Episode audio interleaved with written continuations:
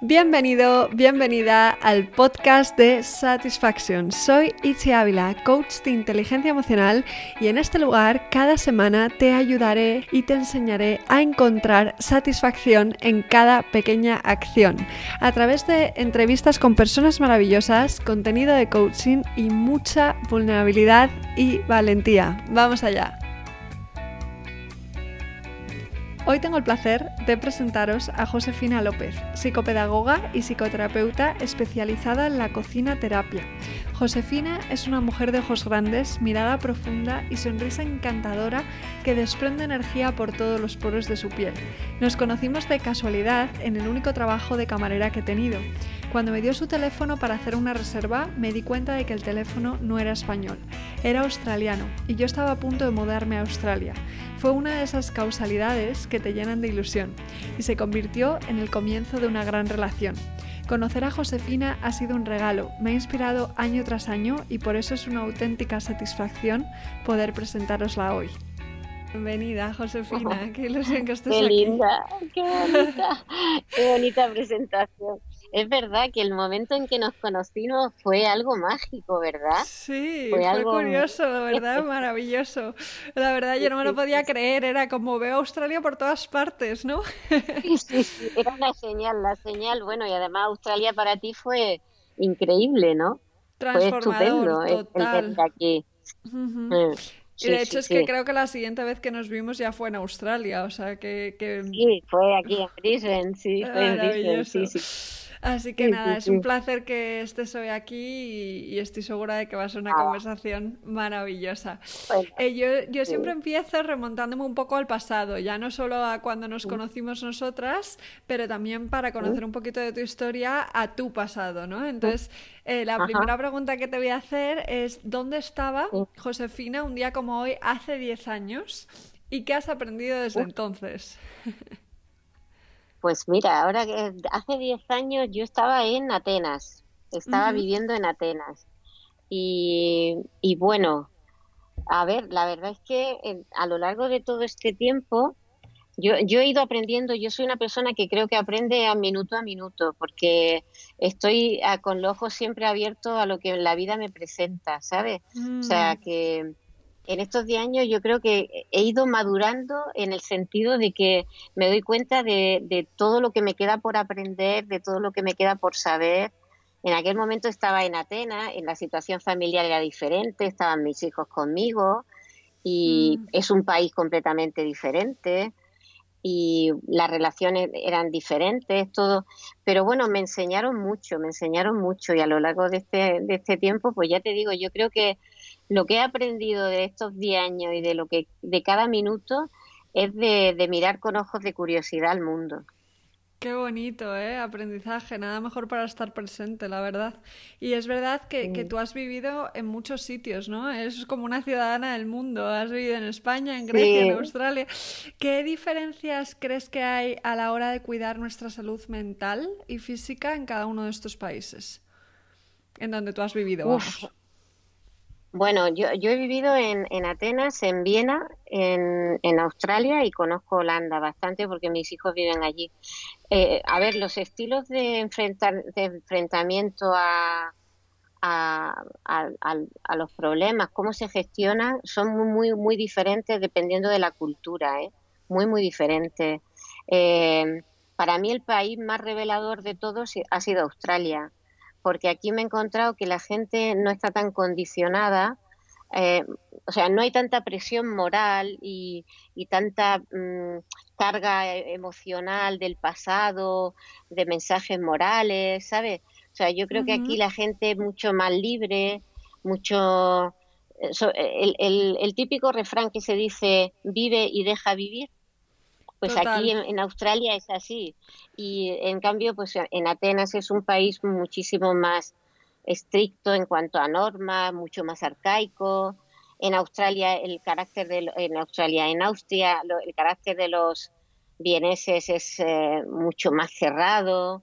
Entonces, bueno, es diferente, la mentalidad es distinta. Yo creo que es porque la proyección, eh, son, son países que, que están cerrados, que son solo para ellos, ¿sabes? en general. En. España también. Ahora hay más gente que viene de fuera, pero son países mucho más cerrados. Australia es un país wow, que entra todo el mundo, ¿no? Entonces yo creo que hay mucha diferencia de culturas sobre todo. Justo, justo, sí. Yo eso que dices de la sensación como de libertad, ¿no? Psicológica, eh, también lo noté bastante en Australia, ¿no? Es como una lluvia de ideas constante y vamos, a, vamos a vivir a nuestra manera, ¿no? Un poco esa es la, sensación que a mí me dio. Qué bonito. Pues sí, es, que, es, que, cambia mucho, ¿no? Por eso hoy que vamos a hablar bastante de salud mental, eh, es interesante ver. Además, en, en, ten en cuenta que en Europa igual hay más carga educacional y, de carga moral, de, frases parentales muy fuertes, muy potentes, de tienes que hacer, debes de hacer, eh, todo para los demás, el concepto es equivocado del egoísmo y de la bondad. Entonces, todo eso son mochilas muy grandes que, la gente lleva más, más potentes. Yo creo que en Australia, como es un país más, más joven, más libre, pues no tienen esa carga, ¿no? Creo, vaya. Tal cual. Háblanos de ese concepto equivocado del egoísmo, que me parece súper interesante. ¿A qué te pues refieres con eso? Sí, pues mira, el, eh, a nosotros, yo, yo tengo una educación católica apostólica y romana, ¿no? Y a mí mis padres me, me, educaron en un, y como a la mayoría de los niños en España, de una manera o de otra, ¿no? Entonces el mensaje que te, que te decían es, tienes que ser bondadoso, tienes que pensar en los demás, tienes que decir que sí, aunque no quieras decir que sí. O sea, todo eso lo único que ha hecho es condicionar al ser humano a no sentirse libre, a, ponerse careta una y otra y otra y no ser el mismo. Entonces, mm. eh, la gente piensa, todavía hay gente que piensa que el mirarte a ti mismo, el respetarte a ti mismo, el, el, ayudarte a ti mismo para crecer, el saber decir que no cuando tienes que decir que no, ¿sabes? El, eso es egoísta. Mm. Entonces es un completamente equivocado, porque realmente cuando tú te cuidas a ti mismo, cuando tú te respetas a ti mismo, es cuando realmente puedes dar y entregar bondad, cariño, todo, porque todo fluye en ti, ¿sabes? Entonces ahí es un concepto muy equivocado del egoísmo. Tal cual, porque es que es verdad que cuando tú te cuidas a ti, luego irónicamente das más y das mejor, ¿no? Entonces es una contradicción. No, pero esto al final, mira, no deja de ser, mira, las emociones negativas eh, se meten en el cuerpo y, pueden llegar a, entorpecer la energía que uno tiene en el cuerpo. Si tú tienes el concepto de que, eh, por, que tienes que hacer por los demás, aunque luego te dé rabia hacer esas cosas, todo eso te va haciendo, haciendo crecer emociones negativas. Y toda la energía tuya se, se queda estancada, no sale hacia afuera.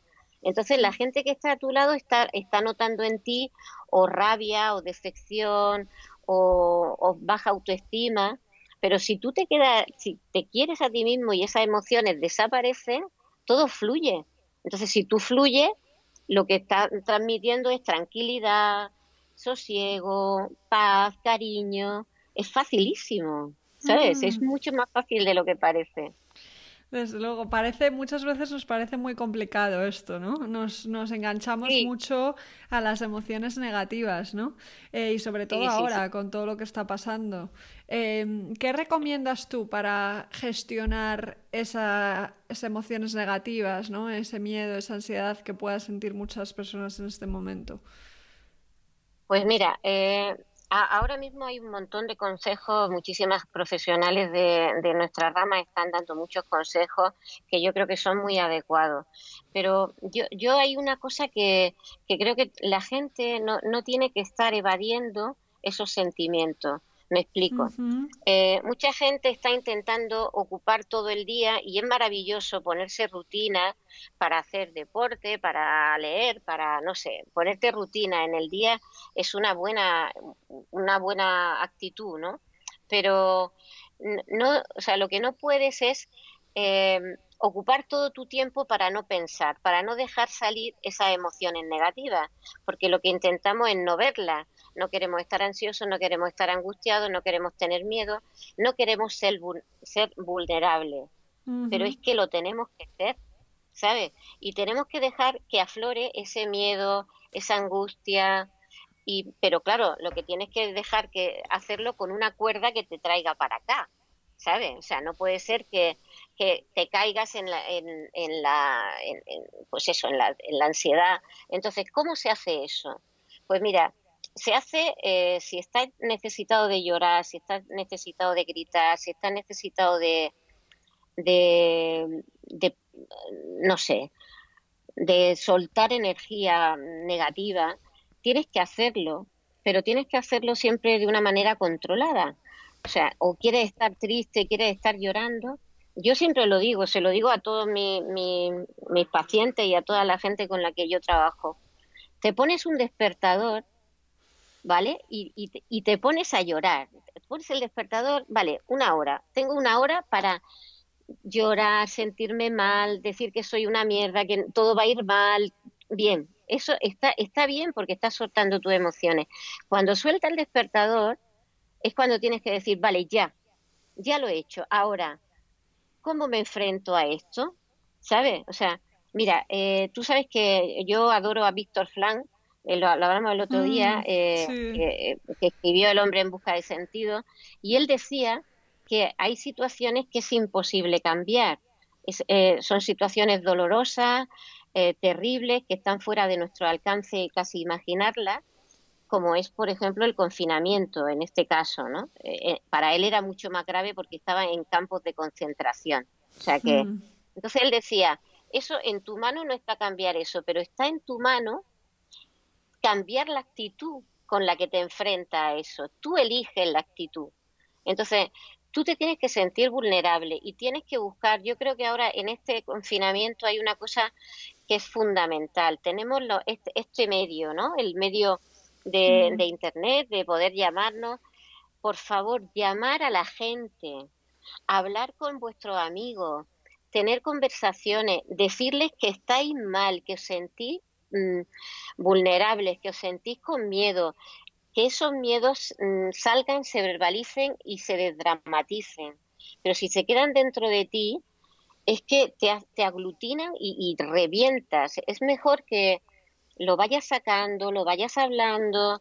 Es mucho mejor eso que, mm. el, el mantenerlo dentro, ¿no? Desahogarse, porque cuando se queda dentro se acumula, con lo cual no... Al final explotas, ¿no? Sí, no, bueno, y, eso ocasiona enfermedades y ya sabes, o sea, es lo que... Sí, y tú como, eh, como psicopedagoga y psicoterapeuta, eh, ¿nos podrías explicar un poco en qué consiste la psicopedagogía y la psicoterapia, eh, la psicoterapia y cómo nos pueden ayudar, ¿no? Que puede ser muy interesante para personas que se lo están Bueno, a ver, la, yo estoy especializada, aunque yo hice, yo soy de la primera generación que hizo en Andalucía la carrera completa de cinco años que no existía de pedagogía y luego me formé como psicóloga y por eso soy psicopedagoga. El psicopedagogo se dedica más al tema del aprendizaje. Yo conozco ese tema, pero yo me he dedicado más a lo que es la psicología, a la psicoterapia que realmente, en, resumida, es una cosa muy fácil. Es una persona que conoce de, la psicología humana, de la neurología y que tiene conocimientos suficientes como para poder apoyar a, una persona en momentos de trance, de duelo o de, determinada patología o, bueno, hay situaciones, yo, yo trabajé en clínica durante un tiempo y al final decidí dedicar mi vida a, a, o sea, me salí de las patologías más severas para estar apoyando a las personas como tú y como yo que pues pues que tenemos un duelo, que tenemos una crisis de ansiedad o que nos ponemos un poco neuróticos, pero que parece que no necesitamos a alguien que nos acompañe. y al final es una necesidad para todos el que alguien te, te oriente. Es como si, no sé, te duele la cabeza y vas al médico a que te dé algo para curar, ¿no? Pues a lo mejor te duele un poco el corazón, como esa sensación de, ay, tengo una presión aquí, y esa presión se puede convertir en algo más, pero si tú vienes a, personas, va a personas que, se dedican a la, a la salud eh, psíquica, igual te ayudan a que eso salga antes y no se convierta en algo mayor, ¿no? Es, es muy sencillo, mm. vaya. ¿Por qué crees que a muchas personas les da miedo ir a terapia? Bueno, porque primero porque aquí andamos otra vez con, los estereotipos y la bueno pues eso que siempre se ha pensado que ir a un, a un, psicólogo es de locos pues aunque ha pasado fíjate han pasado 30 años que yo acabé la carrera y yo pensaba que en 30 años eso habría cambiado y no ha cambiado o sea mm. la gente la gente prefiere decir que va a, a un coach que, ir a un psicólogo, porque les da miedo. Entre otras cosas, mm. mira, yo con la terapia a través de la cocina, eh, bueno, aparte de que ya sabes que yo he sido, bueno, hago equinoterapia y hago arte terapia, pero con la cocina a través de, la terapia a través de la cocina, es curioso porque la gente, si tú dices, vamos a hacer una terapia de grupo, no viene nadie, todo el mundo se justifica porque les da miedo hablar de sí mismos y delante de otro y, además qué va a pensar, porque todavía la gente piensa que como eres psicólogo eh, le estás haciendo una radiografía y te están mirando y te están, ¿sabes? Y, y no es así, o sea, somos personas exactamente igual que los demás, ¿no? Y entonces en, la terapia a través de la cocina es muy bonito porque la gente hace una terapia de grupo sin enterarse. O sea, mm. saben que es una terapia de grupo, ¿eh? Lo saben saben que estamos tratando temas, pero como se relajan y llega un momento en que están ocupados en lo que están, no se dan cuenta de que están sacando todo de sí, incluso a sus compañeros, y es maravilloso, es súper bonito. Qué bonito. Es verdad que en un momento de tu carrera, ¿no? Descubriste que las sesiones en el gabinete tenían como limitaciones y decidiste probar otros métodos, ¿no? Entonces, sí, eh, sí, sí, ¿Por qué, crees que mm, simplemente hacer sesiones en un gabinete no funciona igual, ¿no? Que de repente hacerlo cocinando con caballos o... Mm, mira, eh, realmente eh, los seres humanos cada uno tenemos una manera de comunicarnos. Hay personas que tienen más limitación a la hora de comunicarse que otras. Hay, hay personas a las que les viene muy bien un gabinete porque son personas con capacidad y, incluso se han interiorizado y son capaces de, expresar más. Pero hay otras personas que se sienten incapaces o, desconocen de sí mismas algo. Entonces, a través de alternativas como eso, yo empecé a trabajar con un perro en, el, en el gabinete porque había gente que hablaba con el perro y no hablaba conmigo, porque se comunicaba mejor con el perro. Entonces, eh, al final te vas buscando vías para que, la, para que ellos se puedan comunicar, ¿sabes? O sea, yo lo que voy buscando es que, tener la mayor información, pero es que no siempre tú eres capaz de dar toda la información. Pero si te veo pues trasteando en la cocina, viendo cómo utilizas los alimentos, si te veo cómo dibujas, yo, yo soy grafóloga y, y, en el, y en arte pasa igual, ves cómo, qué colores utilizan, cómo los utilizan, ¿sabes? Todo eso te está dando, te está dando información que ellos mismos ni conocen. Y mm. entonces eso es maravilloso porque a partir de ahí puedes echar una mano. Entonces, bueno, eh, es que hay que buscar herramientas para llegar a la persona lo más, lo más posible, ¿sabes? Mm. Y a partir de ahí, pues puede hacer algo más con él. Justo, cuanto más información, ¿no? Más fácil va a ser eh, realizar como un proceso completo. ¿Y cómo descubriste la cocina terapia? Cuéntanos en qué, un poco en qué consiste, cuáles son sus beneficios, eh, porque creo que mucha gente no eh, conoce, ¿no? La cocina terapia. No, no, no. A ver, a, a mucha gente le puede parecer inusitado y algo como absurdo, ¿no? Como pero ¿cómo que utilizan la, la terapia como o sea, la terapia? Pero bueno, yo realmente empecé porque, eh, como te he dicho, yo hice arte terapia y lo usaba y un día em, me di cuenta de que de que la gente quería ponerle más cosas a su cuadro, ¿no? A lo que hacía, a lo que pintaba. Y introduje, eh, traje orégano, eh, un montón de especias, pimienta, traje azúcar, traje sal, y les dije, bueno, ¿a qué huele vuestro cuadro? Y la gente empezó a, meter olores, iban cogiendo los olores y metiendo.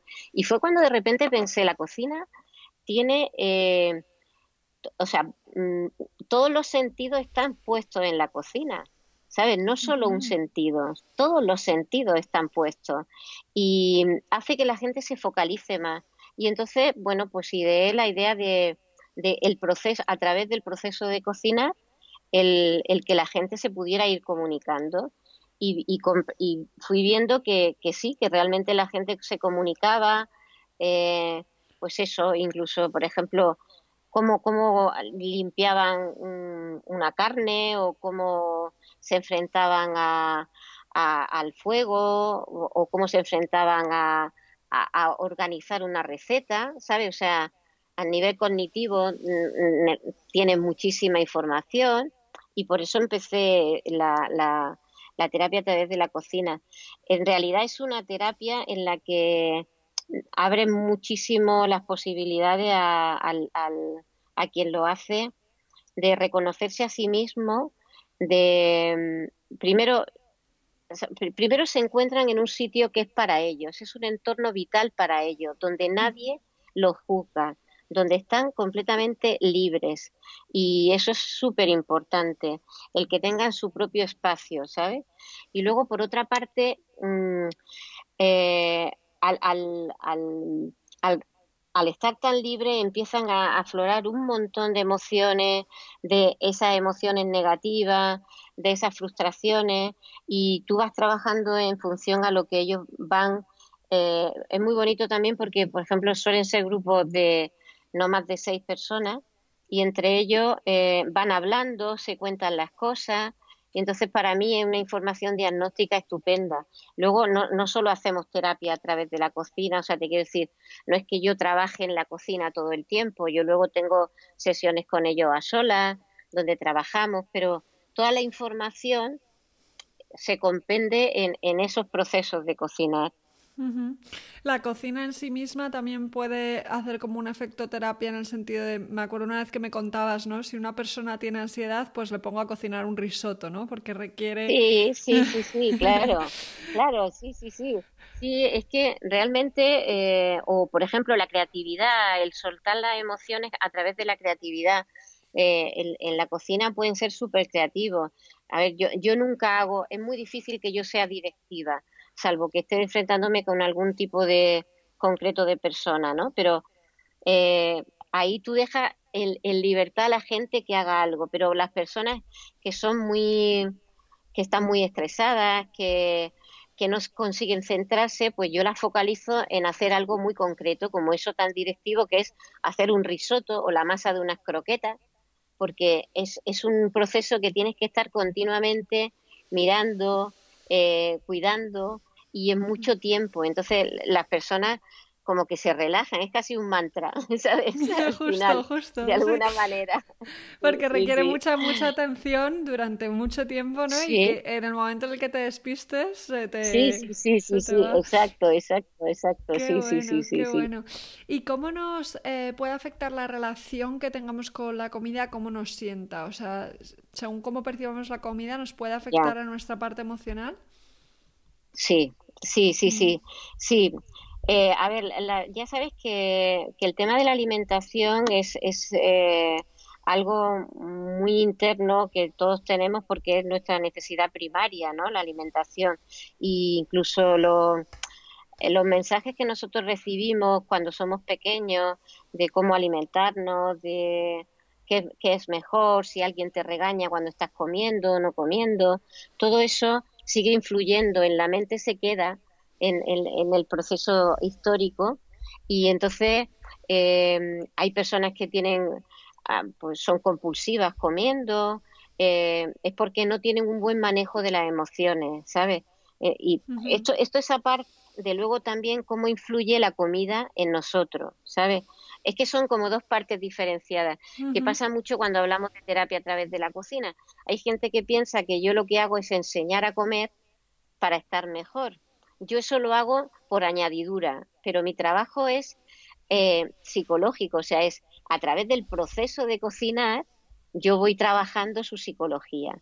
Pero mm. luego, al margen de eso, e, es cierto que dependiendo de cómo nosotros nos alimentemos, estamos dando mm, mayor o menor em, eh, nutrición a nuestro cerebro. Y eso es súper importante. Entonces, bueno, pues ya sabemos todos que la grasa saturada, que los azúcares son, no solo son perjudiciales para nuestro cuerpo, sino para nuestra mente, porque al final yo creo que tenemos que ser sabios alimentándonos y alimentando sobre todo nuestro cerebro, que es el que funciona bien, ¿sabes? Es el que, eh, no sé, las dietas estas extremas, que la gente se queda delgada y mira qué guapa está, qué tal, no, su cerebro probablemente esté completamente machacado por eso que ha hecho, ¿no? Entonces hay que ser muy coherentes con, con, la, con ambas cosas. Qué interesante esto de alimentar el cerebro, porque es verdad que al final el, cerebro requiere muchísima energía y muchísima nutrición para funcionar, ¿no? Y, es algo en lo que no pensamos. Sobre todo, mira, es alimentar a nuestras neuronas de alguna manera, ¿no? Y, por ejemplo, eh, igual también, el, eh, tú, ya sabes que, bueno, tú lo sabes seguro, eh, que nosotros tenemos tres cerebros. Hay, hay, hay neuronas en, en la cabeza, pero hay neuronas muchísimas neuronas en el estómago, porque además es donde la mayor parte de, la endorfina se producen, esos son en el estómago, y es la, proteína de la felicidad. Y se producen, y, el, y luego el corazón, el corazón tiene sus propias neuronas. Eso hasta hace muy poco no se conocía. Se pensaba que, que nuestro cerebro era el único que pensaba por sí mismo pero no, el corazón y el estómago piensan por su cuenta.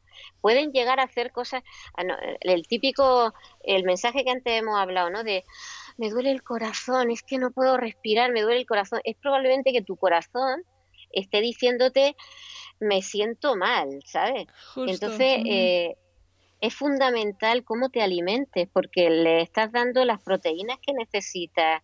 Eh, o sea, todo el alimento que necesitamos va a nuestra, a nuestra cabeza y si estamos no alimentándonos bien, estamos dejando que, el, cerebro deje de funcionar como debería de funcionar. Hmm. Entonces, y el cerebro entendido como los tres cerebros, claro. Los tres cerebros, sí, tres cerebros. Sí, además es una cosa que, mira, yo hay una cosa que me lo enseñaron en Bali y, y me ayuda muchísimo porque yo sabía lo del cerebro del corazón, pero un, chamán de estos, es un señor súper viejo, viejo de estos con la, con la piel completamente custrida, ¿sabes? Y, ese señor me dijo a mí, ¿sabes una de la, uno de los trucos que, que más te puede hacer feliz? Es cerrar los ojos y poner a tu corazón a sonreír. Y, funciona, y sí, funciona. Él me decía, primero pon a tu corazón a sonreír y luego imagínate tu piel, tus venas, todo lo que te puedas imaginar dentro de ti y ponle una sonrisa. Y verás cómo tu cuerpo se activa. Y se activa, Y es súper bonito, porque sabiendo que, que, es una parte fundamental en nuestro cuerpo, que lo pongas a sonreír, es que lo dinamizas. Es súper bonito. Qué maravilla esto, me encanta. Voy a probarlo, a ver qué tal. Hazlo, pruébalo, pruébalo, ya verás. Sí, sí, en cuanto colguemos. si estás mal, cierra los ojos y, pones a tu corazón a sonreír. Te imaginas el corazón y verás cómo funciona.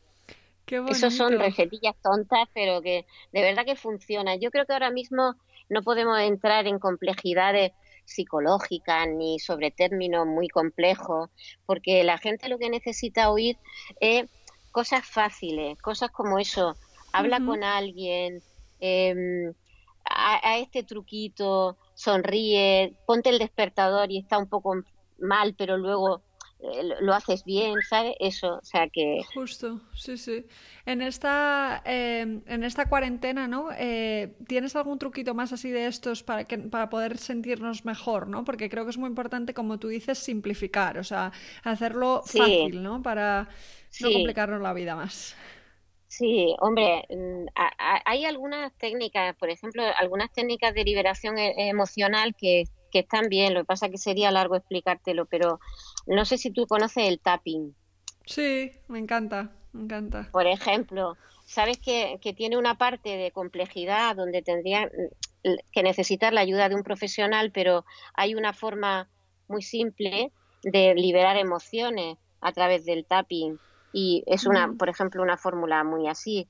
Eh, yo creo que una esa, esa fórmula de dejarte ser un ser humano, eso es fundamental.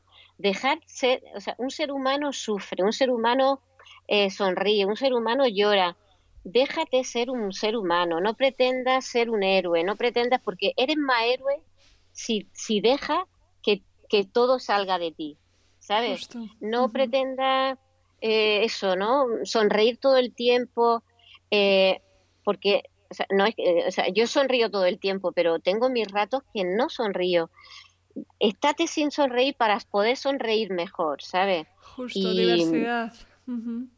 diversidad emocional, ¿no? Que es muy importante y que ahora hay como una especie de mito, ¿no? De tenemos que estar felices todo el tiempo y, sonriendo todo el tiempo y, y es realista. La, psicología, mira, la psicología positiva está muy bien, pero también ha hecho mucho daño porque da la sensación de que tienes que estar todo el día pensando en positivo no, no necesariamente tienes que estar todo el día pensando en positivo. No significa eso que estés pensando en negativo, sino estás sintiendo otras emociones diferentes. Punto.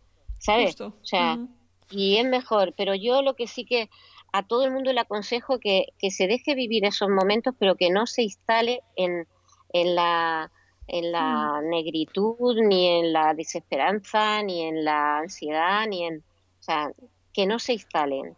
Es dejarlos pasar como si fueran nubes, igual que cuando meditas, ¿no? O sea, esa idea de no darles cuerda para que, o sea, lo siento y los dejo pasar. Y para las personas que les cueste, que se pongan el despertador, ¿sabes? O sea, ponen el teléfono, el despertador y una hora, pues una hora y te pegan la panza de llorar, como, ay, no sé qué, estoy muy mal. Y luego, cuando suene, dices, vale, ya está, ahora ya me tengo que salir de aquí. Qué bueno, qué bueno. Investigas tú mucho ahora eh, la psicología del cocinero, ¿no? Y, yo, en mi caso, antes de que empezara todo el tema del confinamiento, estaba haciendo coaching para equipos de restaurantes, ¿no? Y creo que es una industria que, que, se expone a muchísima presión y a muchísimo estrés, ¿no? Em, en muchos momentos de, de, la jornada laboral. Entonces, ¿tienes alguna herramienta que pueda ayudar? Porque creo que todas las personas, ¿no? En una industria u otra pasamos por momentos, ¿no? En los que nos toca exponernos a realmente presión y estrés, ¿no? Em, ¿Hay alguna manera de llevar estos momentos de manera sana, ¿no? Sin que el estrés y la presión nos pueda.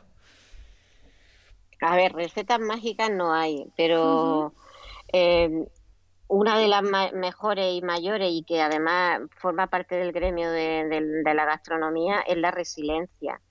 O sea, es, es, una de las de las armas, eh, bueno, la resiliencia es que mucha gente no la conoce igual, es, es la manera de, en, cosas, en situaciones muy malas, muy malas, saber sobrepasarlas y, y mirarlas de manera positiva, ¿no?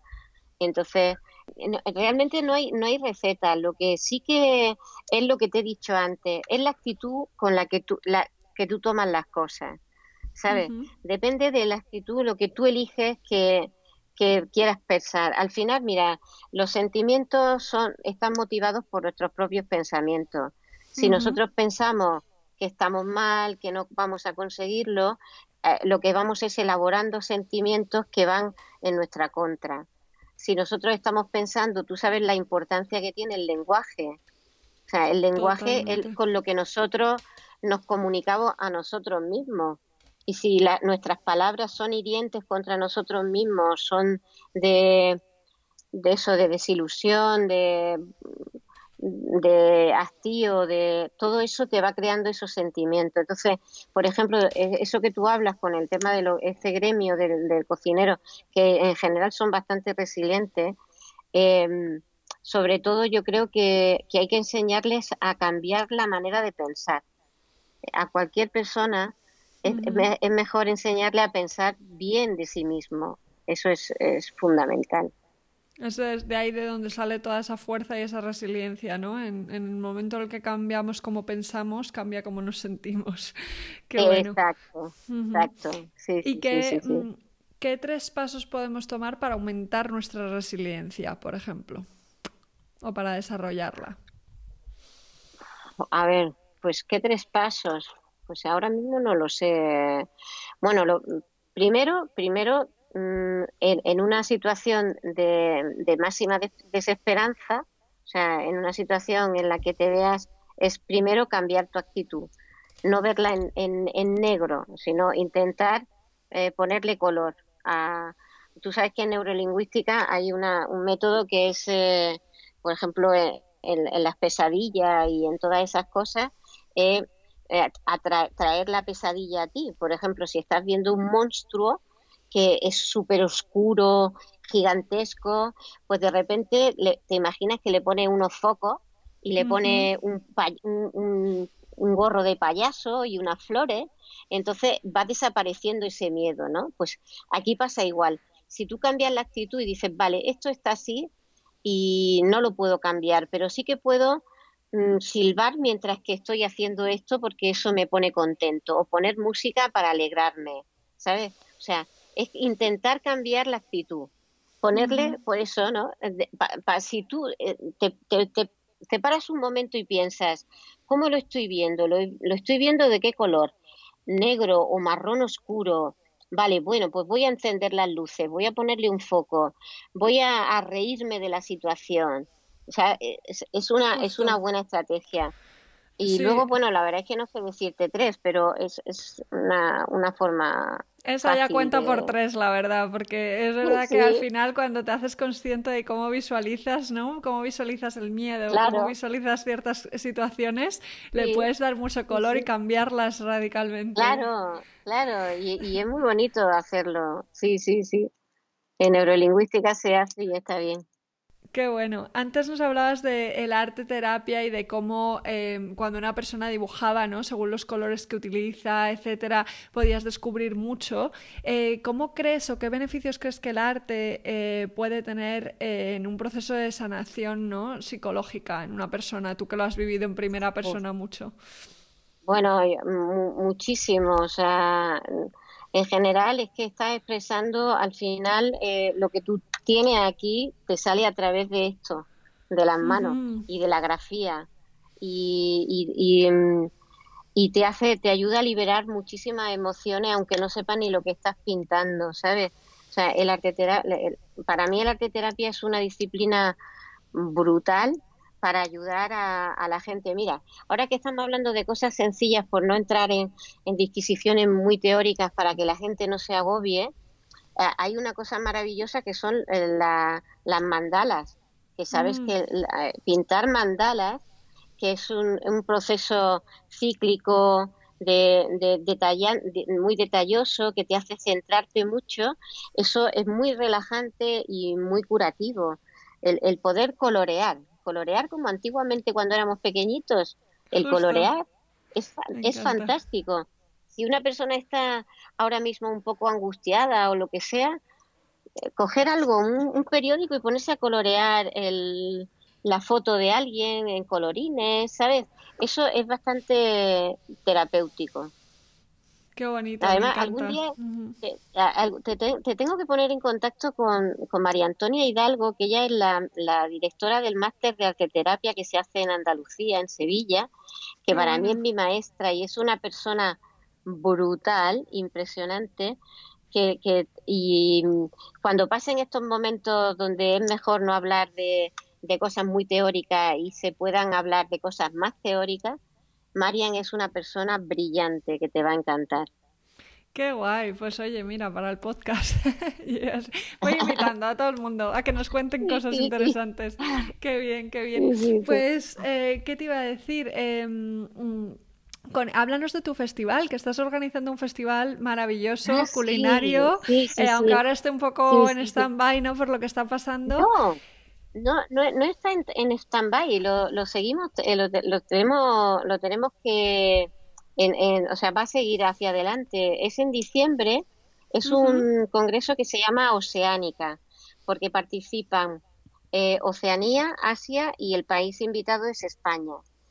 Es España y sigue siendo España, aunque en diciembre probablemente no podamos traer a la gente española porque, bueno, nos encontraremos con el tema de, de las fronteras, de, bueno, que no sabemos lo que va a pasar, o sea que es algo imprevisto, pero pero mira, va, mucho más allá de un proyecto, de un congreso. Bueno, mm, es que me, me, me salta, me he ido, he ido muy corriendo. Es un proyecto, eh, Oceánica coge como, como, eh, como tema principal la gastronomía, pero realmente no es la gastronomía en sí, no es un congreso gastronómico en sí, es una unión de, cultura en favor de encontrar medios para eh, alimentarnos mejor, saber aprovechar el producto mejor, saber ser sostenible y, saber ayudar al mundo, a la tierra.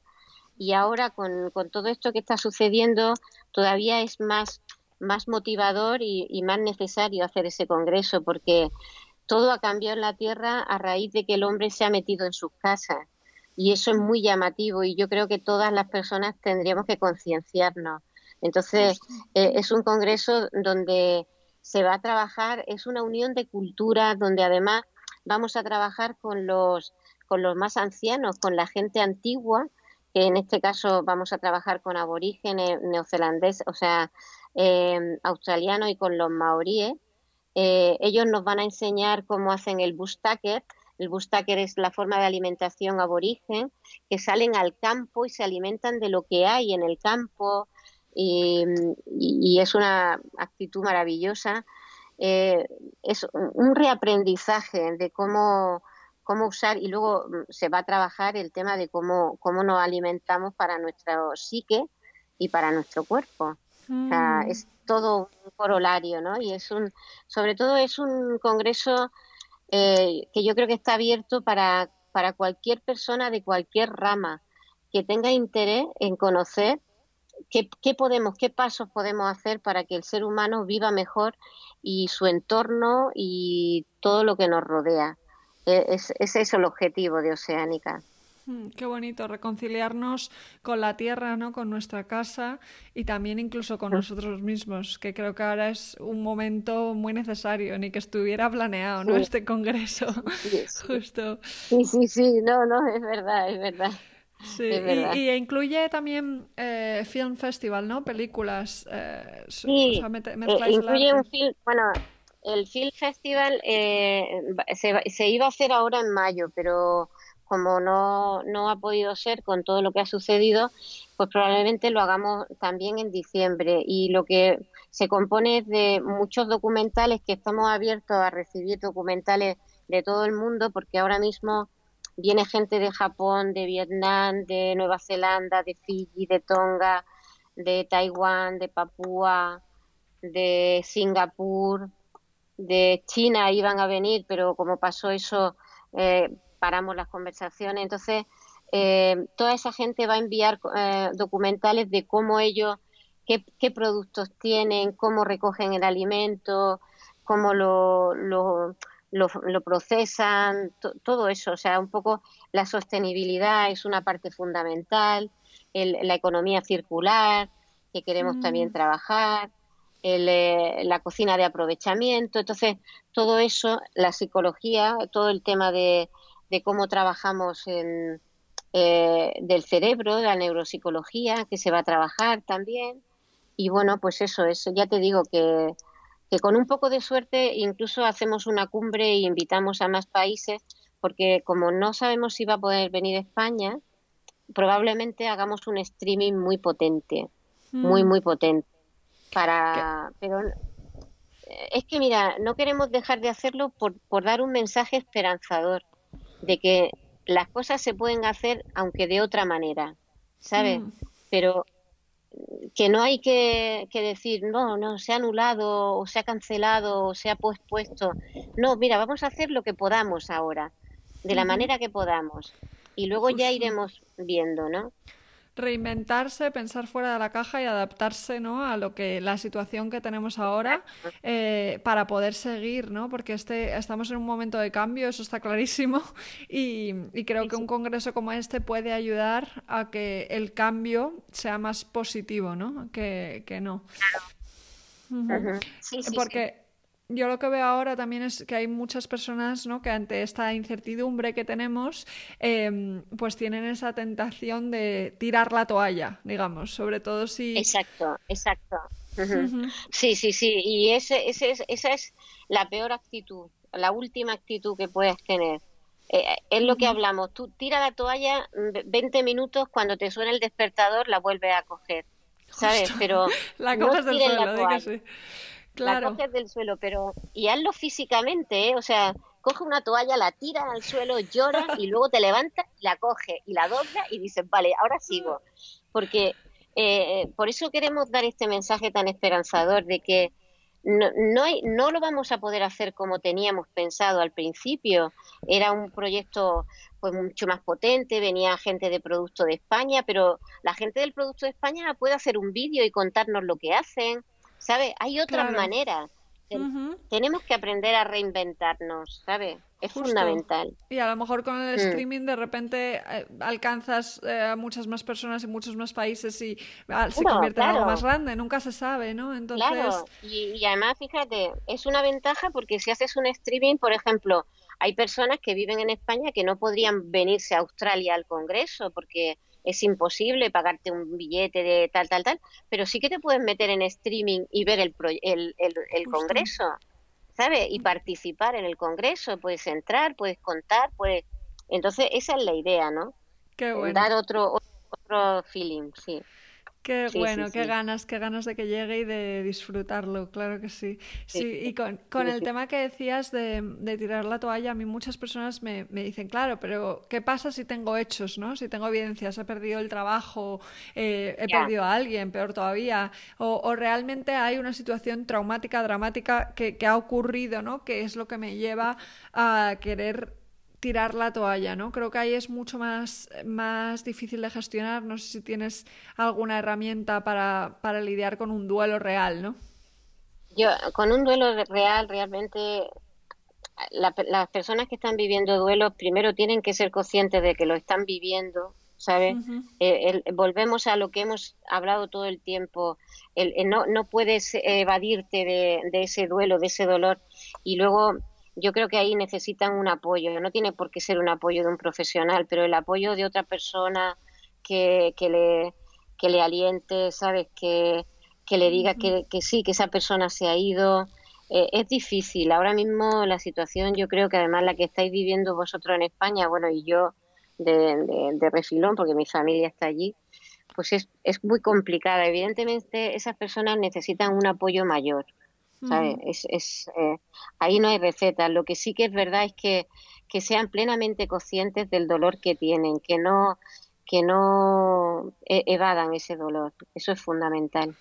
Claro, si no se alarga ¿no? el proceso y, y, al final no queda otra que pasar por el duelo y, sí, sí. y con la ayuda necesaria. Hablábamos el otro día ¿no? de cómo se viene una crisis de salud mental y creo que va a ser muy necesario que pongamos todos los medios. Sí, yo, mira, hay una cosa, la prevención es fundamental y, por ejemplo, el haber previsto eh, lo que sucedía con esta pandemia que ya estaba siendo avisado, eh, era fundamental. Si hubieran, bueno, ya ahora no se puede decir, pero cuanto antes se, se pongan los medios para controlar eso, mejor, ¿no? Pues ese ejemplo, en la, hay una pandemia que yo creo que va a llegar, pero esto no es derrotismo, es solo eh, una manera de prevenir esto.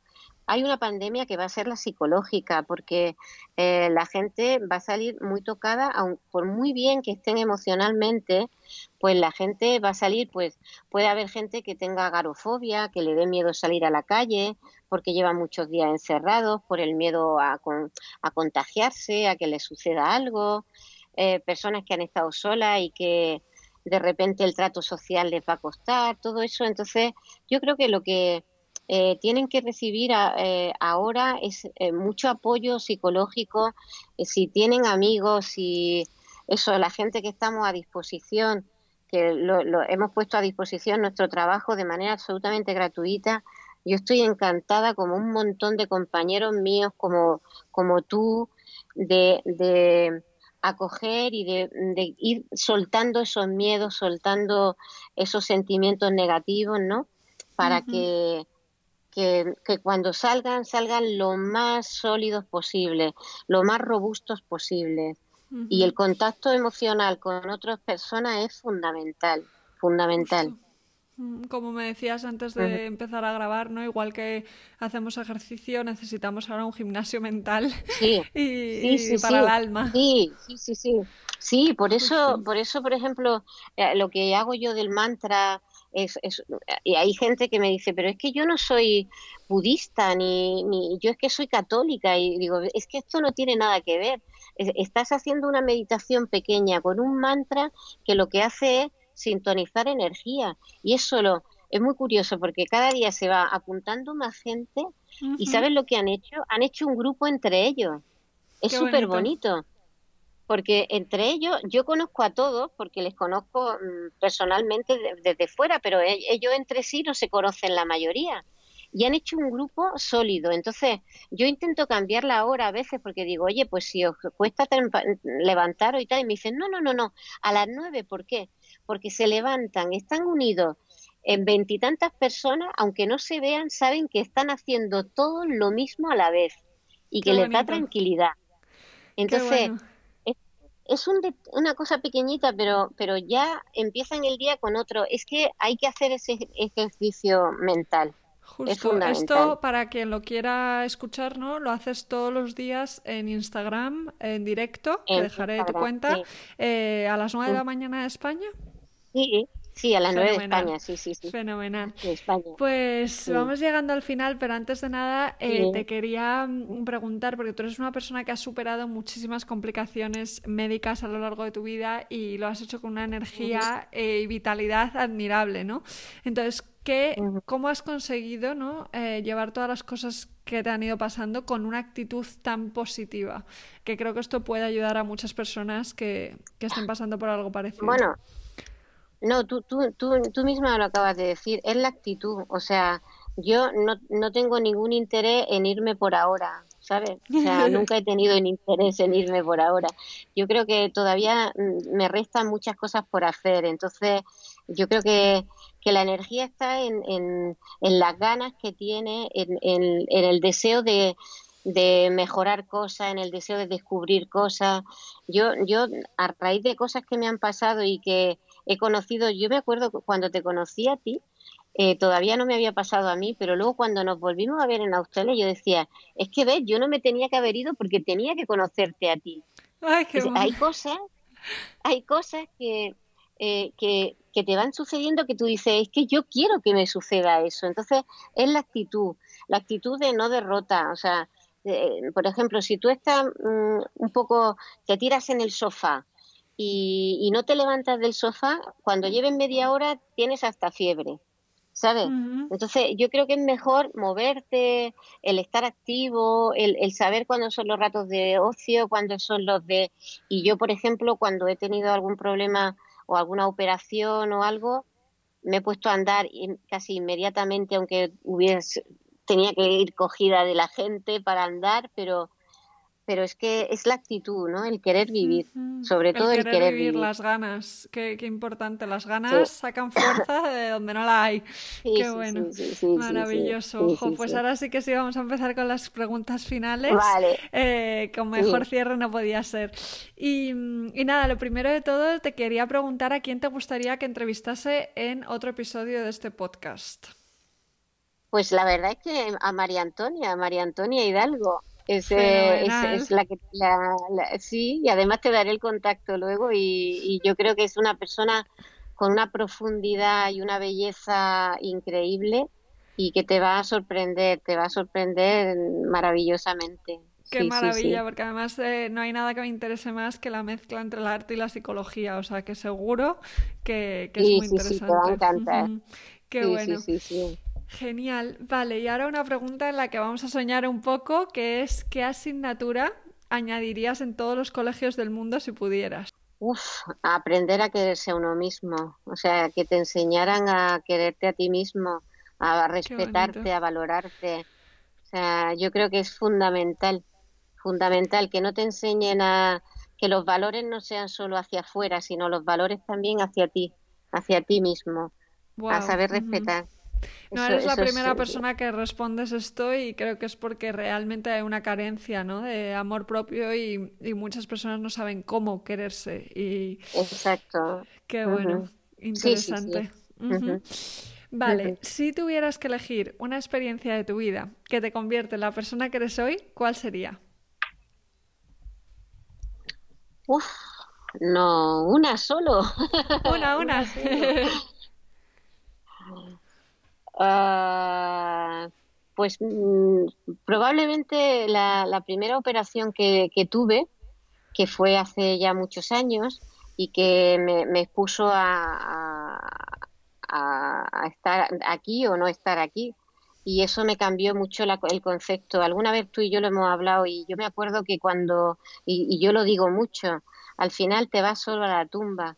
Y yo en aquel momento me di cuenta de que realmente me iba solo a la tumba. Y esa asignatura que yo te digo, me la tenían que haber enseñado porque me di cuenta de que muchas veces eh, yo había dicho que sí cuando quería haber dicho que no. Y esas personas ya no estaban en mi vida. Yo había hecho muchas cosas que no quería hacer por, por, por valores que me habían metido. Entonces, por eso te digo, y a mí me cambió, sí, sí, me cambió la vida. Me cambió la vida eso y ser madre. Qué bonito. Sí, sí, o sea, eso de dejar de complacer, ¿no? Y complacernos un poco también. Qué bueno. Sí. Vale, y ahora eh, seguimos, ya queda poquito. ¿Cuál es el libro que más recomiendas? Pues mira, ahora, bueno, ah, para mí uno de los libros de cabecera que, me encanta es Memorias de Adriano, de Marguerite Fernández. Mm. Es, es, un libro, pero es muy denso, es muy, muy denso.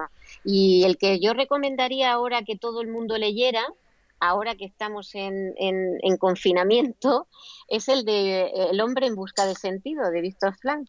Libro de cabecera total. Es un libro de cabecera y además no es un libro, aunque habla de temas del campo de concentración, sabes que no es un libro que, que se regodea en, en lo malo, es un libro muy objetivo es cortito y se lee fácil, no es técnico. Y yo creo que a mucha gente le va a dar una visión de, de todo, le va a hacer cambiar, ¿eh? sí, es, una, es una reflexión muy necesaria ahora mismo, qué bueno. Vale. Y luego, el, y El tiempo gran escultor de Yucernat también es un libro maravilloso.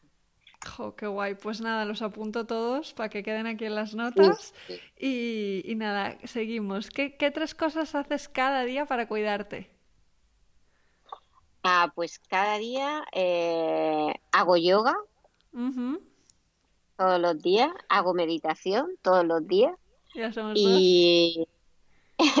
y, y, luego, pues la verdad es que alguna actividad manual, o pinto, o, o, modelo, o algo así, porque a mí me da mucho rollo, bueno, eso, el, el, pintar, escribir, también escribo mucho, son cosas que, que siempre busco un huequito para hacer. La verdad que yo me lo paso muy bien todo el día.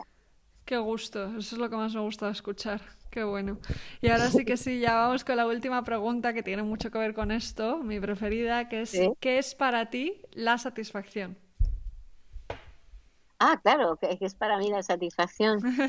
sentirme, sentirme bien conmigo misma. O sea, sentirme, sentir, sentir que, que lo que he hecho está bien. ¿Sabes? Que, que no, no, sobre todo, mira, que no le he hecho nunca nada, nada a nadie que yo no quisiera que me hicieran a mí. O sea, que, que, estoy tranquila de ser yo y de hacer lo que yo quiero hacer sin dañar a nadie.